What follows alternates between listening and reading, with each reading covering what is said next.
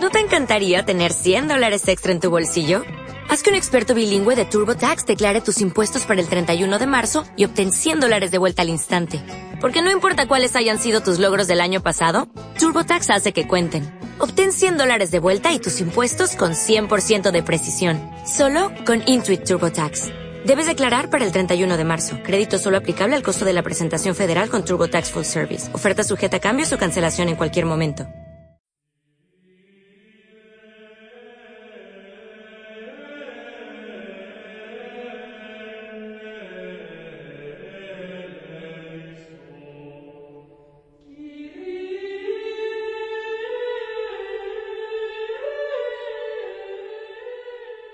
A todos, bienvenidos a Razonemos con las Escrituras, un programa de lecciones bíblicas de temas prácticos y doctrinales cuyo fundamento de análisis es la Biblia.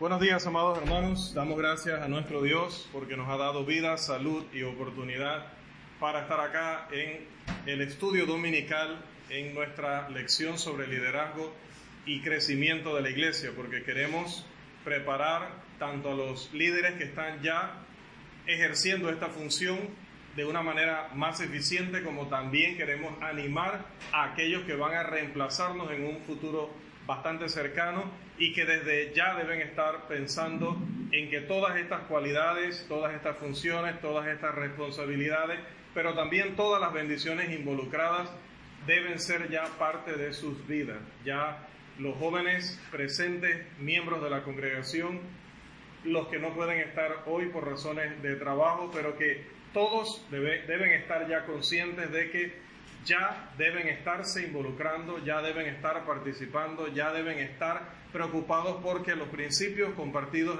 en este curso sean parte de sus vidas, de sus decisiones, de todo lo que van haciendo en el día tras día. Especialmente estamos hablando ahora de los líderes que están en activo y que son, somos responsables en gran parte de lo que involucre el crecimiento de la congregación o de lo que se refiere al crecimiento de la congregación. Dios va a dar el crecimiento a la iglesia, pero no lo va a dar si nosotros no estamos haciendo el trabajo correcto, si no estamos sembrando como debe ser, si no estamos regando como debe ser. Hay un trabajo previo a ese momento en el que Dios permite el crecimiento. Ese trabajo previo es el que queremos que se haga bien. Queremos hacer esto y hacerlo bien. No solamente porque hay que hacerlo, porque no hay nadie más, porque es una obligación, porque ¿qué me queda? No, ninguna de esas razones, sino porque lo queremos hacer y queremos ofrecer excelencia a nuestro Dios. Y en, ese, en esa línea de ofrecer excelencia nuestro Dios, hablábamos de varios factores que tienen que ver con el crecimiento. Si una iglesia, si una congregación en alguna comunidad, en cualquier parte del mundo quiere crecer, debe tomar en cuenta muy en serio y aplicar los principios o factores que hemos estado tratando en esta lección. El primero de ellos, que toda congregación debe tener qué cosa. Si queremos crecer, toda congregación debe tener según este curso? Primero, un fuerte programa educativo. En primer lugar, un fuerte programa educativo. La iglesia tiene que dar, pero para dar primero debe tener. Nadie puede dar lo que no tiene. No podemos ir allá afuera a enseñar a los perdidos si nosotros no sabemos no conocemos, no dominamos las doctrinas, las enseñanzas, todo lo que está cubierto o abarcado en esa palabra que se llama cristianismo. ¿A qué los vamos a invitar si nosotros aún no lo dominamos, no lo conocemos? Si vamos a encontrar a personas involucradas en ciertas prácticas pecaminosas y no vamos a saber cómo decirles que eso es pecado y que deben abandonarlo. Los días miércoles estamos tratando acá lo que es la moralidad del cristiano versus la mundanalidad que a veces quiere introducirse en la iglesia. Y estamos hablando de temas como la vestimenta, estamos hablando de temas como eh, la bebida social, estamos hablando del baile moderno, estamos hablando de eh, las drogas, estamos hablando de pornografía, estamos hablando de muchos temas donde podríamos nosotros saber que algunas de esas, o que esas cosas son malas, pero algunas de ellas realmente no sabemos por qué. Realmente no sabemos por qué. ¿Por qué es malo? Pero es malo. Y no podemos ir a los perdidos con esa, ese nivel de, de carencia de conocimiento. Sé que es malo, pero no sé por qué. Si alguien allá, ¿y por qué bailar es malo? Búsqueme un versículo allí que diga que bailar es pecado, que bailar es malo.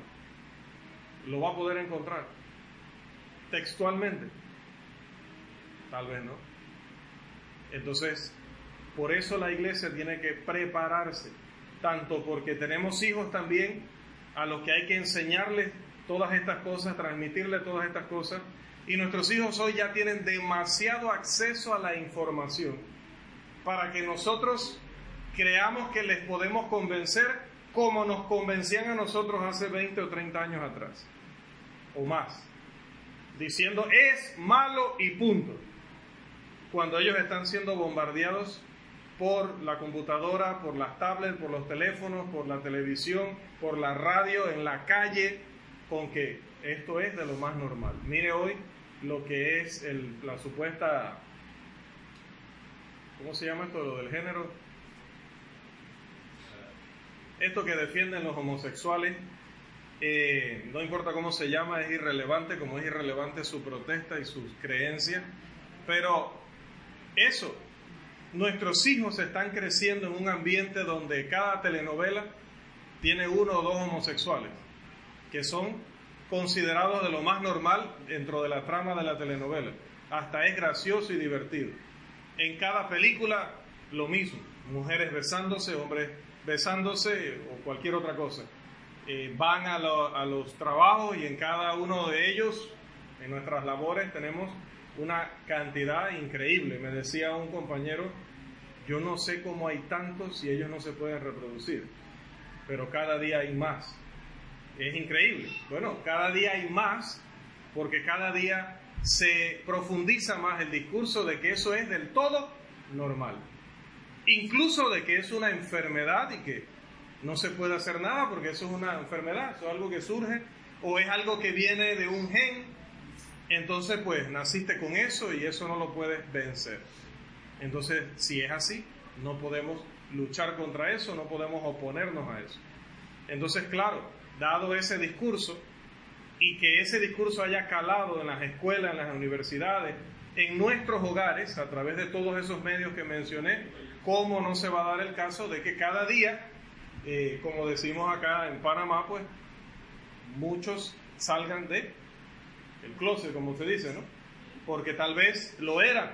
Decimos que ahora hay tantos, no, es que tal vez siempre ha habido muchos, pero debido a las convicciones que había antes, no tan bien fundamentadas, pero por lo menos la gente tenía una noción de que eso era una aberración. Claro, si era una aberración, yo no voy a decir lo que soy y lo mantengo allí oculto, pero si ya luego es normal, es divertido, es más, hace falta en cada grupo uno o dos que sean así, entonces pues ya puedo salir porque ese voy a ser yo y voy a ser el más popular. Dada esa mentalidad o habiendo esa mentalidad, ¿cómo nosotros no nos vamos a preocupar de nuestra educación? Para nosotros poder educar bien a nuestros hijos y para nosotros poder educar bien a las personas a las que les vamos a anunciar el Evangelio. Nosotros tenemos que estar bien preparados primero. Entonces el primer factor es la enseñanza, tener un fuerte programa educativo. Y estoy haciendo bastante énfasis o deteniéndome bastante en esto porque precisamente esta lección de escuela dominical es uno de los métodos de la iglesia para darle el valor o la importancia a la educación cristiana que debe tener. Esta hora de enseñanza bíblica. Y por eso decíamos que es increíble que en algún lugar, en alguna latitud, haya predicadores diciendo que la escuela dominical en realidad es algo opcional, que usted se lo puede perder y no pasa nada cuando la Biblia enseña que todo lo que la iglesia deba hacer en edificación, eso es bíblico y eso la iglesia lo tiene que hacer, porque es parte de su desarrollo y es parte de su crecimiento. Porque si solamente viniéramos aquí a escuchar el sermón, ¿cómo entonces podríamos prepararnos para evangelizar? ¿Cómo podríamos prepararnos para trabajar en los diferentes ministerios? ¿Cómo podríamos capacitar a los líderes? ¿Cómo podríamos preparar a la familia para tener ancianos y diáconos en un futuro? Si no hubiera el espacio del estudio bíblico. Entonces, ¿cómo va a ser opcional? No puede ser opcional. Es opcional el horario. Es opcional el día. La iglesia decide si hacerlo todos los días en la semana, si hacerlo dos o tres veces por semana, si hacerlo a las 10 de la mañana apenas entramos o hacerlo a las 11 de la mañana luego del servicio de adoración. Pero hacerlo no es opcional, porque es un mandamiento de Cristo que se edifique a los santos para la obra del ministerio. El sermón va orientado a exhortar, a corregir, y las lecciones bíblicas van orientadas a instruir, a capacitar. Son dos propósitos distintos, aunque a veces el uno y el otro cumplan el propósito intercambiablemente, pero en realidad el sermón busca ir a la conducta, ir a la moral y corregir. En cambio, las clases buscan instruir, capacitar.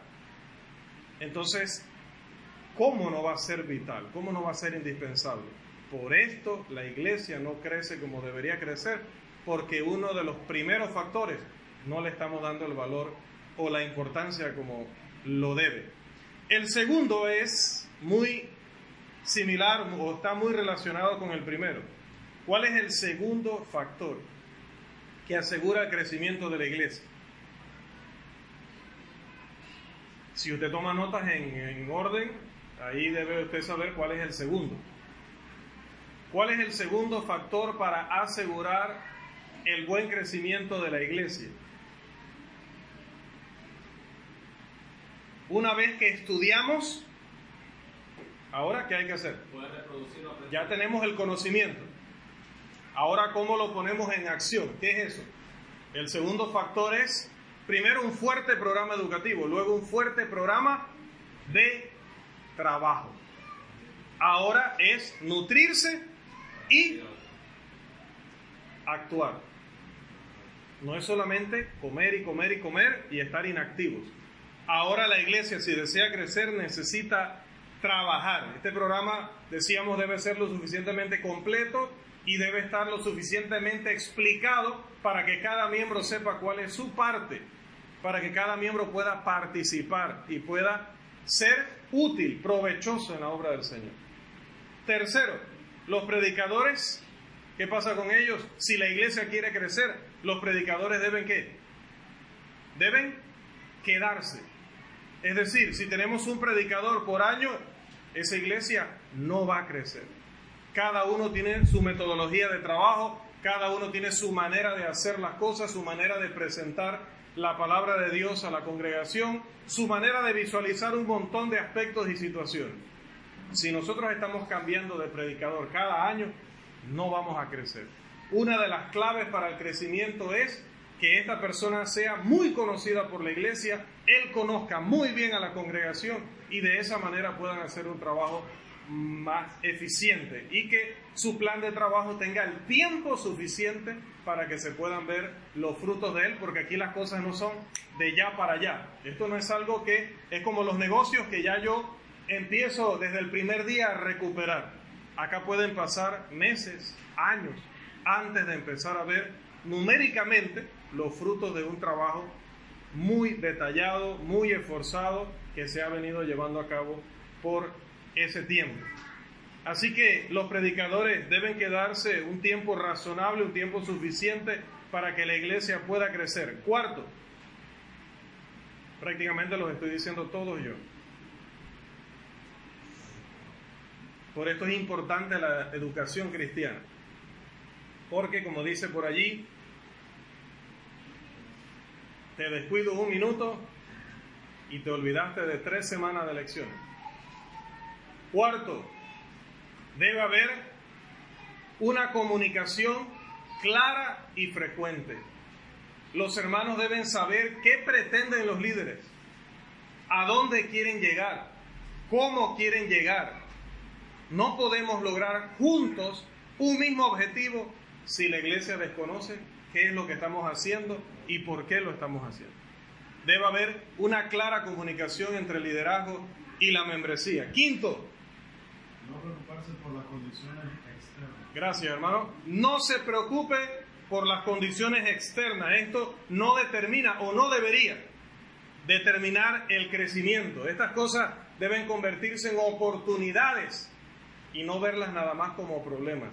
Siempre va a haber circunstancias allá afuera que traten de impedir nuestro crecimiento.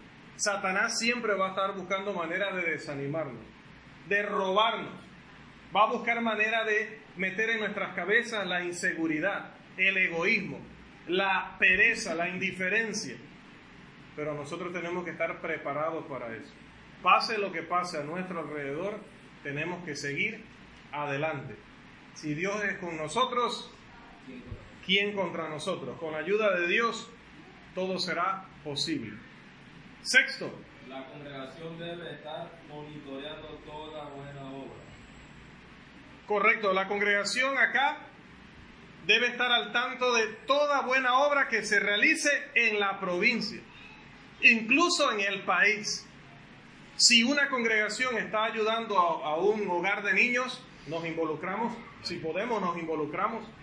Qué bien, la iglesia, un ejemplo, la iglesia en Santiago está ayudando a un hogar de niños allá en Veraguas, en la, cordillera. Bueno, nosotros vamos a encomendar dos hermanos, van a viajar allá, o un grupo de hermanos van a viajar allá, un grupo de jóvenes van a viajar y van a llevar donaciones de nuestra parte, tanto económica como en ropa, juguetes, y vamos a llevarlo allá para que puedan, de parte de la Iglesia de Cristo, pues hacer una contribución, una benevolencia hacia estos seres pequeños pero tan valiosos para todos nosotros.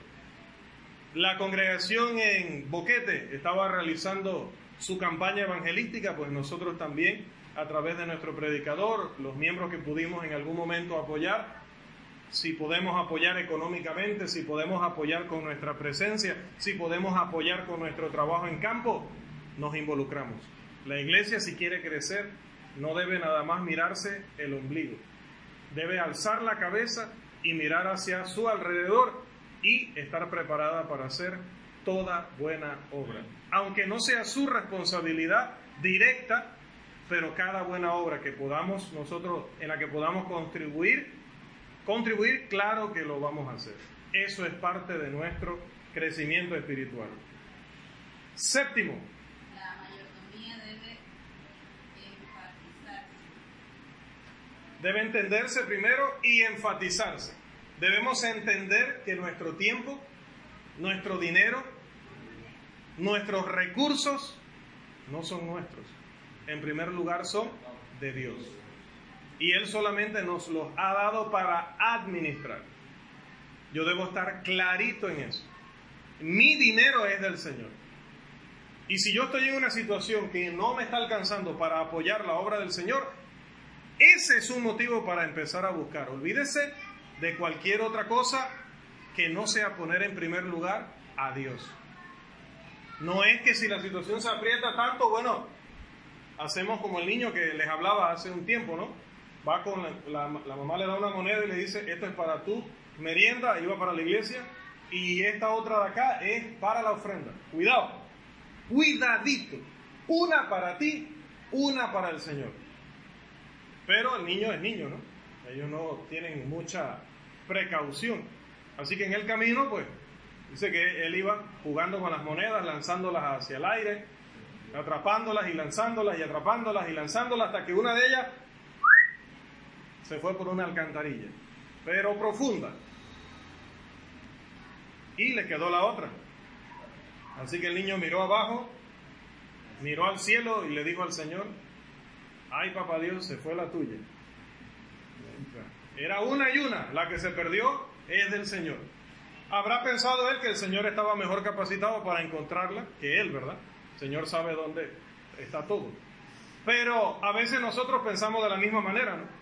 Cuando la cosa se aprieta, cuando la cosa no da, bueno Señor, lo que, lo que me quitaron, lo que se perdió, era lo tuyo. Yo sigo comiendo igual, yo sigo pagando mis cuentas igual, yo sigo con mis proyectos igual, lo que, lo que se perdió era tu ofrenda. Mire que lo primero era un chiste y lo segundo es una realidad. Así pensamos. No solamente hay que superarnos por nuestros sueños, no solamente hay que superarnos por nuestra familia, también hay que superarse por la obra del Señor. Yo felicito a los hermanos que están estudiando, que están esforzándose por tener un título y poder estar calificados para un trabajo bien remunerado. Ojalá el primer propósito de eso sea entender que Dios les necesita. Y si lo entienden y lo hacen así, créame que eso les va a rendir muchísimo más. El Señor sabrá multiplicar. esa lectura que hacemos en la cena no es una leyenda, es una realidad. El que pone de primero a Dios, Dios le va a multiplicar. Eso es una realidad. Octavo, que fue lo último que vimos la semana pasada. Debe hacerse un énfasis especial en la edificación. Debemos conocer la espiritualidad de cada miembro de la iglesia. Por eso deben establecerse metas especiales y maneras de determinar si esas metas verdaderamente se están cumpliendo. El liderazgo tiene que estar preocupado por eso. Aunque la salvación es individual, los líderes no podemos decir, bueno, allá usted, nosotros estamos acá haciendo la labor, pues, y si usted la aprovecha o no la aprovecha, ese es su problema. No, sí hemos dicho, yo, el que más, si a usted no le gusta, si usted piensa que esto es mucha exigencia, si usted considera que eh, no deben estarle molestando constantemente, pues puede quedarse en casa. Pero si va a estar aquí, usted va a ser de nuestro interés y de nuestra preocupación. Aunque usted se moleste con nosotros, siempre vamos a estar insistiendo en que usted sea cada día mejor, en que usted corrija, en que nos ayude también a nosotros porque no somos perfectos. Eso va a ser constante. A través de las lecciones vamos a tratar de que usted conozca todo el consejo de Dios. Que no tenga usted excusa delante de Dios de decirle yo no sabía. No, nosotros vamos a tener un fuerte programa educativo. Y vamos a tener también un énfasis especial en la educación. Vamos a traer seminarios, vamos a traer conferencias, vamos a hacer llegar a ustedes folletos, vamos a tratar de todas las maneras posibles de que ustedes puedan tener acceso al conocimiento, a crecer cada día más.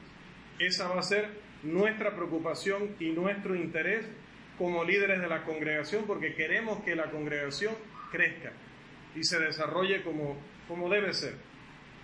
Bien, noveno, que sería ya hoy para entrar ya a la temática de hoy, en los minutos que nos restan. La fe debe motivar y determinar cada paso. La fe debe motivar y determinar cada paso.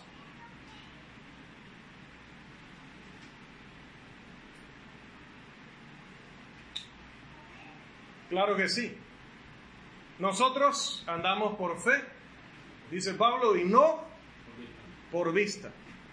Así trabaja, así siente, así piensa una congregación que va a crecer.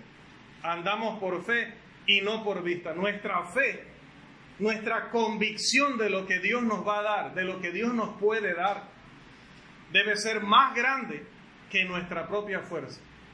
Y que el balance de nuestra cuenta bancaria. Nuestra fe debe ser más grande que eso.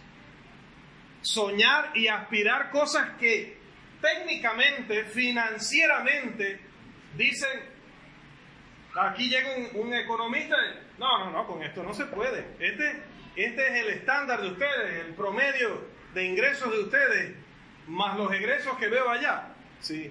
Y ustedes quieren hacer esto y lograr aquello y lograr esto otro. Eso no es posible. Olvídense, ustedes están soñando, ustedes, es una locura. Ustedes no son una empresa, ustedes no están multiplicando, ustedes se mantienen en un ingreso fijo. Es más, Cuando cambia, cambia hacia abajo la mayoría de las veces. No sube, baja. Y ustedes piensan que cada año van a estar en un lugar más amplio, más cómodo, con más cosas. Un economista nos diría, olvídate de eso. Un contador, un contable nos diría, olvídate de eso. Pablo nos dice, todo lo puedo en Cristo que me fortalece. Si lo crees de todo corazón, es posible. Si dijerais a este monte, quítate y échate al mar, lo hará si tenéis fe. Si podemos mover una montaña y echarla al mar, ¿qué no podemos lograr? ¿Y sabe qué dijo Jesús? Si tan solo vuestra fe es como un grano de mostaza. Búsquelo en ese aparato que usamos para chatear y llamar. Busque, ahorita no, más tarde, busque un grano de mostaza. Dice que si la fe la tuviéramos de ese tamaño, moveríamos montañas hacia el mar. Y cuando usted vea el tamaño de, de un grano de mostaza, no se deprima. Porque Jesús utilizó el condicional. Sí. Sí. Fuere del tamaño de un grano de mostaza. ¿Lo ve desde allá? Dice, si fuera así, no se deprima porque usted puede concluir. Entonces, si me paro frente a una montaña y le doy orden y no se mueve, quiere decir que mi fe es menos que eso. Muchas veces sí. Muchas veces sí. Y se acuerda que siempre les menciono el caso de cuando aquel siervo le dice al profeta que quería ir con la gente de a caballo y él le dice, cálmate. Primero con los de a pie. Cuando ya eres bueno ahí, con los de a caballo. Entonces, a veces queremos lograr grandes cosas. O siempre queremos lograr grandes cosas. Pero a veces nuestra fe no alcanza porque es más pequeña que uno de los granos más pequeños, una de las semillas más pequeñas que existen en el mundo. Nuestra fe a veces es más pequeña que la semilla, una de las semillas más pequeñas que hay en el mundo. Eso es triste. Es triste. Y por eso cuando realizamos un acto de fe, la gente se sorprende. Y la gente no lo puede creer. Te tiras así al... ¿Sí? Y veremos qué pasa. Pero es por eso. Porque cuando vemos una fe del tamaño del grano de mostaza, para nosotros eso es un mundo. Pero en realidad, mire, para el Señor, todavía es bien pequeño. Si pudiéramos mover una montaña al mar, todavía nuestra fe sería pequeña. Ahora, si nuestra fe fuera grande, ¿qué pasaría si nuestra fe fuera más grande que un grano de mostaza? Si con un grano de mostaza podríamos dejar a David sin ninguna montaña, a Chiriquí sin ninguna montaña, ni volcán, nada de eso, al mar. Que no nos oigan los boqueteños. Que quedemos todos planos, desde aquí se ve a boquete. Con un grano de mostaza de fe. Y si fuera más grande, ya hubiéramos eliminado las placas tectónicas esas que hay por allá abajo. Hermanos, debemos lanzarnos a los brazos divinos. Debemos creer. El Dios que creó el universo. ¿Crees que para Él es difícil lo que nosotros queremos lograr? Si te hizo a ti, me hizo a mí, hizo el universo, lo sostiene. Verdaderamente, hermanos, hay que creer en Dios y creer lo que la Biblia dice que Dios es. Pero creerlo de corazón. es fácil, yo creo en Dios y yo creo que Él existe. No, creer lo que la Biblia enseña acerca de Dios. La fe es la certeza de lo que se espera. ¿Y qué es certeza? ¿Qué es tener certeza? Certeza es, ¿qué cosa? Seguridad. Certeza es confianza. ¿Y qué seguridad tienes que si haces eso? La palabra de Dios. Pero, ¿pero qué? La palabra de Dios. El Señor le dijo a Israel, desafíenme, pónganme a prueba, a ver si no les abro las ventanas de los cielos y hago que ustedes tengan en una abundancia que ni se imaginaron. Pues pónganme a prueba. En ese caso sí les dijo, pónganme a prueba. Y hoy el Señor dice, ten por lo menos una fe que sea suficiente para mover obstáculos, para despejar el camino. Tenla y vas a recibir recompensa. Y yo le creo a Dios. ¿Usted le cree? Décimo, los líderes deben entrenarse constantemente.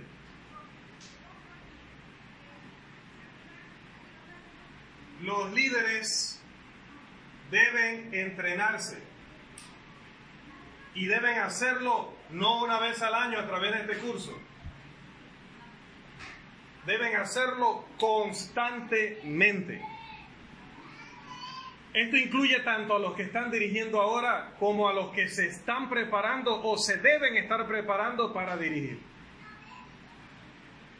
Ahora, eh, escuché, le comentaba al hermano Blanford, que un hermano le decía a los demás que en realidad nadie llena los requisitos del, anciano.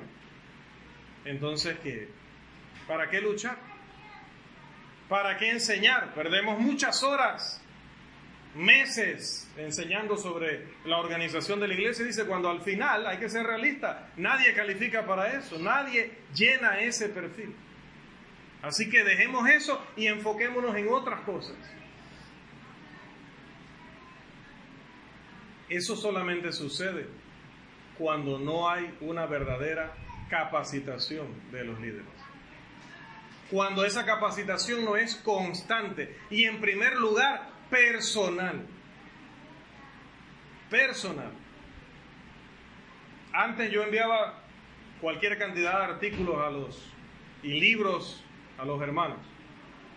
Pero me he detenido un poco porque en realidad lo que estoy haciendo es que ellos acumulen, acumulen, acumulen y nunca lean. Nunca van a leer porque si les estoy enviando 15 libros por semana, nunca van a leer ninguno. Entonces ahora estamos usando otra metodología. Ahora los estamos dividiendo por lecciones, por capítulo y le decimos, cuando termine hermano, me pide la siguiente. La gracia no es tener cualquier cantidad. Si usted no es una persona que está constantemente preparando temas y utilizando estos recursos es que lo que vamos teniendo lo vamos aprovechando. Hay un mundo, hermanos, maravilloso de conocimiento. Hay tantas cosas que nosotros podemos aprender.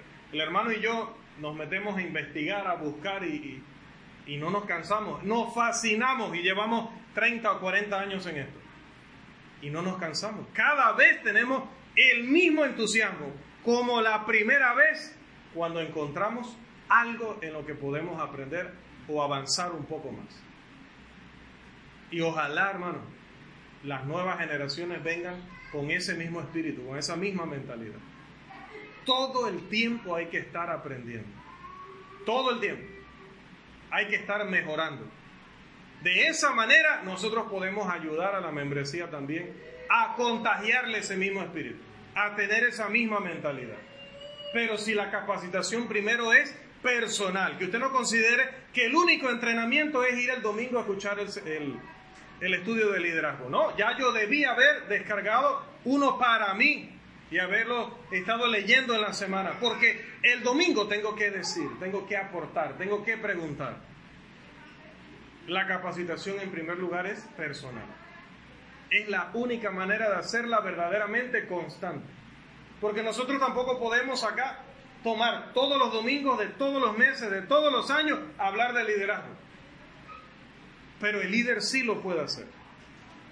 Puede complementar este curso con un estudio personal acerca del tema. Constante, siempre allí. Si lo hacemos, veremos crecimiento en la iglesia. Onceavo, debe prevalecer. Vamos a hablar un poquito aquí. Debe prevalecer una atmósfera de reverencia. Y de esto hablamos un poquito la semana pasada.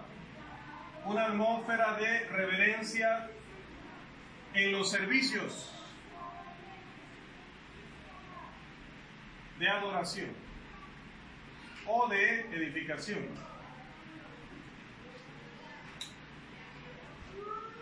La reverencia debe caracterizar nuestras oraciones, nuestros cánticos, nuestra manera de participar de la cena, de la ofrenda, nuestra comunión los unos con los otros, el tiempo en el que estamos escuchando o recibiendo la instrucción de la palabra para que verdaderamente la iglesia pueda crecer. Y esto va a requerir de parte de los líderes de mucha enseñanza y planificación. Todos los miembros deben prepararse, deben mentalizarse para venir a los servicios de adoración y de edificación en general o capacitación que da la iglesia. Y por encima de todo deberíamos ser cuidadosos en mantener el buen orden, el decoro durante estas sesiones de entrenamiento espiritual. Porque ya es una contribución venir. Pero si luego de venir su mente no está aquí, su alma no está aquí, no se ha hecho absolutamente nada. No es solamente que usted traiga su cuerpo acá, es que usted se involucre, que usted verdaderamente se empape de ese conocimiento, lo llene, le llene el corazón, le llene la mente, le llene la vida y empieza a tener fruto en su día a día. Esa es la verdadera importancia y es el verdadero valor de lo que se viene a hacer acá. Que usted lo pueda verdaderamente recibir y aprovechar. Entonces, si la iglesia quiere crecer en este lugar, tiene que ser una iglesia reverente durante los servicios de adoración y de edificación en general. Doceavo y último, debe mantenerse un buen programa de escuela dominical. Debe mantenerse, planificarse y mantenerse un buen programa de escuela dominical. Así se le llama a las lecciones de los domingos.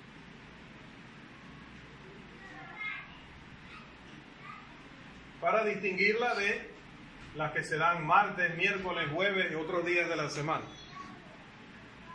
A la clase de los domingos se le llama escuela dominical. De esa manera también el que viene sabe que está inscrito en un curso. Le da el valor que le da a ir a la universidad, que le da a ir al colegio. Está inscrito, está eh, matriculado en una escuela. Esa escuela abre los domingos desde las 10 de la mañana. Entonces yo tengo que estar allí. Es un deber, para eso me matriculé allí. No tuve que pagar matrícula, esa ya la pagó el Señor Jesús. Soy parte de esa escuela porque la sangre de Cristo pagó mi estancia allí. ¿Cómo no lo voy a valorar? Si costó la muerte de Cristo. ¿Cómo le voy a decir a la gente que esto es opcional? la escuela dominical es uno de los brazos más importantes en el crecimiento de la iglesia. porque es cuando generalmente podemos alcanzar a la mayoría de la membresía. Y por eso le decía al hermano, nosotros podemos dar este curso de liderazgo un sábado a las 6 o 7 de la noche. Podemos darlo un domingo a las 4 de la tarde. Pero no va a ser lo mismo, no va a tener el mismo impacto. Y le pedí a los líderes, denme la oportunidad de presentar este curso ante la iglesia. ¿Sabe por qué? Porque es bueno que la iglesia sepa lo que he dicho, lo que debe esperar de nosotros y que sepan que nosotros no tenemos temor de que ustedes sepan qué tienen que esperar de nosotros. Es mejor, porque así nosotros nos exigimos también más. Nos involucramos más, nos responsabilizamos más, porque ahora la iglesia está oyendo, ah, deben estarse preparando constantemente, deben hacer esto, deben tener un programa, deben hacer reuniones de programación, deben... Voy a ver si estos líderes lo están haciendo o no lo están haciendo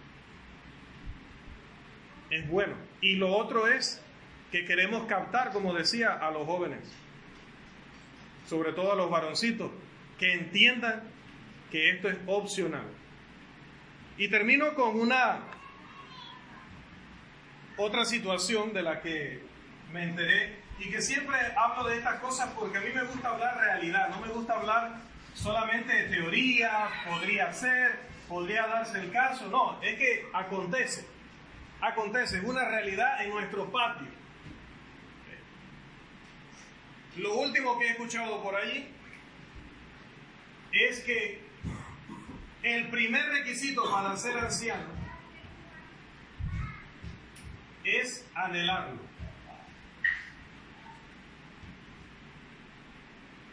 Vamos a 1 Timoteo 3.1, por favor y, leamos qué fue lo que realmente Pablo escribió. Primera de Timoteo capítulo 3 versículo 1. Palabra fiel. Si alguno anhela buena obra de ser. Mire, antes de que nosotros aprendamos inglés, yo les exhorto a que aprendamos español. Porque luego, por eso es que nos estrellamos cuando entramos a una universidad. Recuerdo que cuando tuve la oportunidad de ir a, la universidad, eh, en la primera semana o en las primeras dos semanas, la mitad del salón estaba furiosa. La mitad de los alumnos estaban coléricos porque resulta que todos los profesores empezaron en un nivel alto hablar directamente de gramática, de reglas de gramática, etc. Y otros a directamente hablar inglés desde que entraban hasta que salían. Y estaban bravísimos, porque ellos pensaban que el profesor iba a llegar en una universidad de prestigio internacional a decir, bien estudiante, ¿cómo están? Buenos días, ¿todo bien?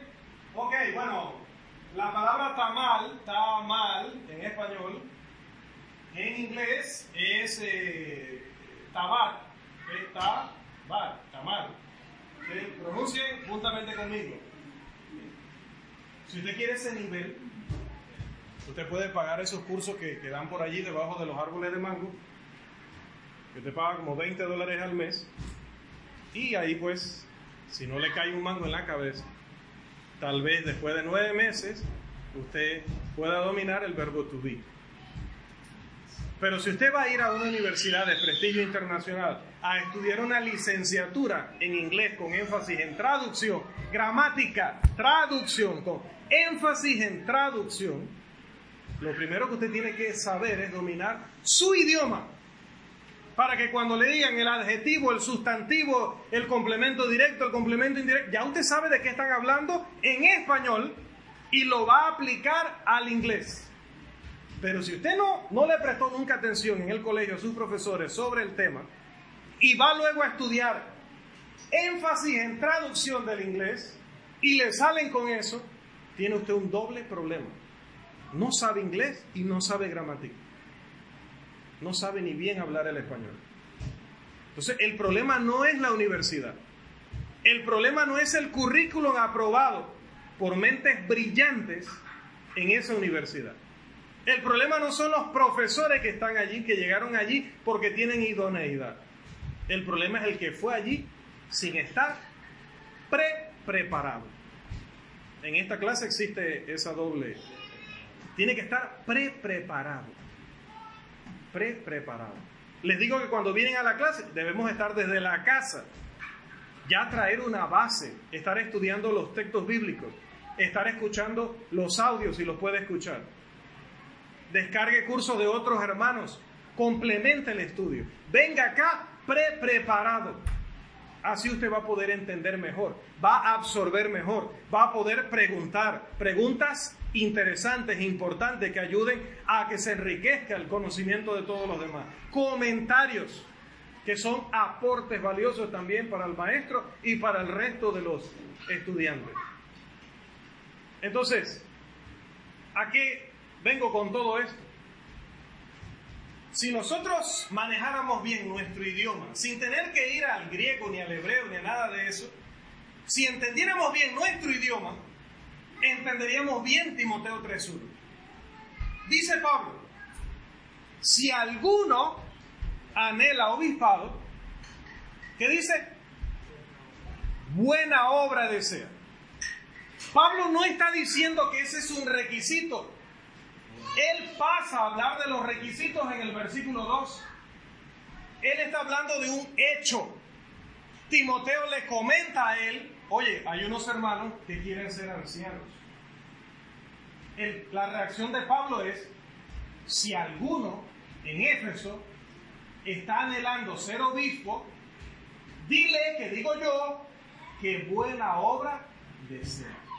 Ahora, no es solamente una cuestión de querer serlo, es también estar preparado para hacerlo. Así que dice el Espíritu Santo que estos son los requisitos y empieza a dar los requisitos.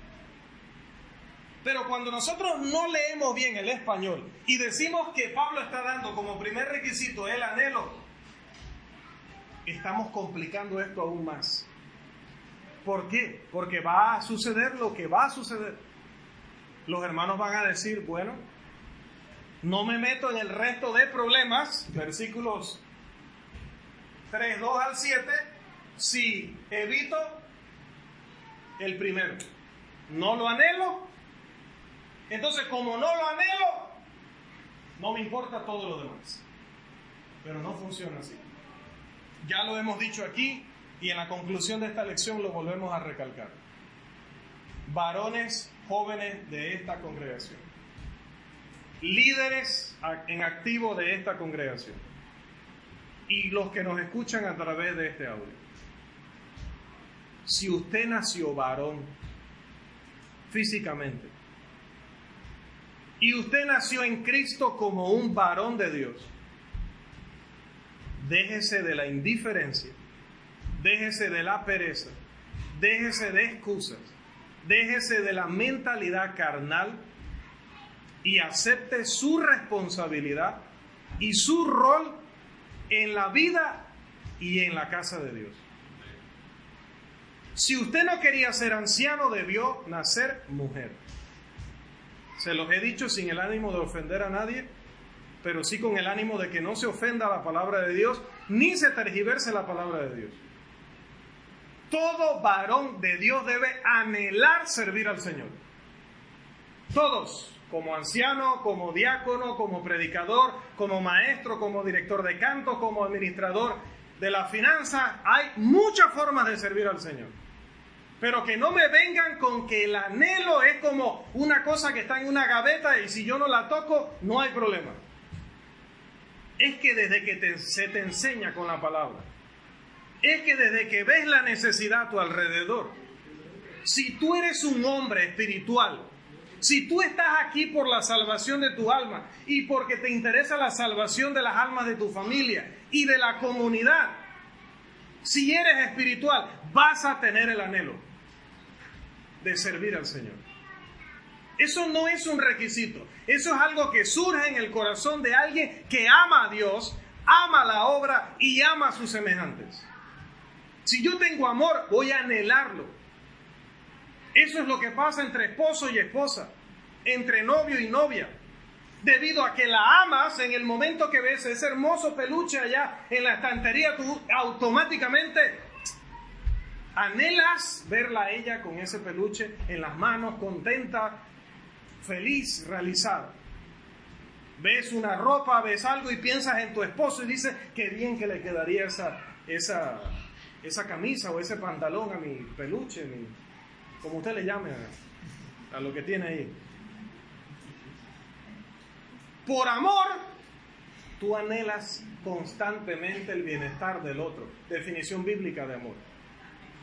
Entonces, si tú amas la obra de Dios, no tienes que pensar en el anhelo como un requisito. Tienes que pensar en que si amas a Dios y amas su obra, vas a preparar, vas a tomar esto como tu responsabilidad personal, porque le vas a dar la gloria a Dios y a nadie más. Así que, amados jóvenes y líderes en activo de nuestra congregación, que el amor que tenemos por Dios nos lleve a anhelar servirle siempre y servirle cada día mejor. Si trabajamos de esa manera, la iglesia del Señor en este lugar y la iglesia del Señor en todo lugar donde los líderes miren las cosas así, va a crecer, porque Dios prometió darle el crecimiento. Que el Señor le bendiga.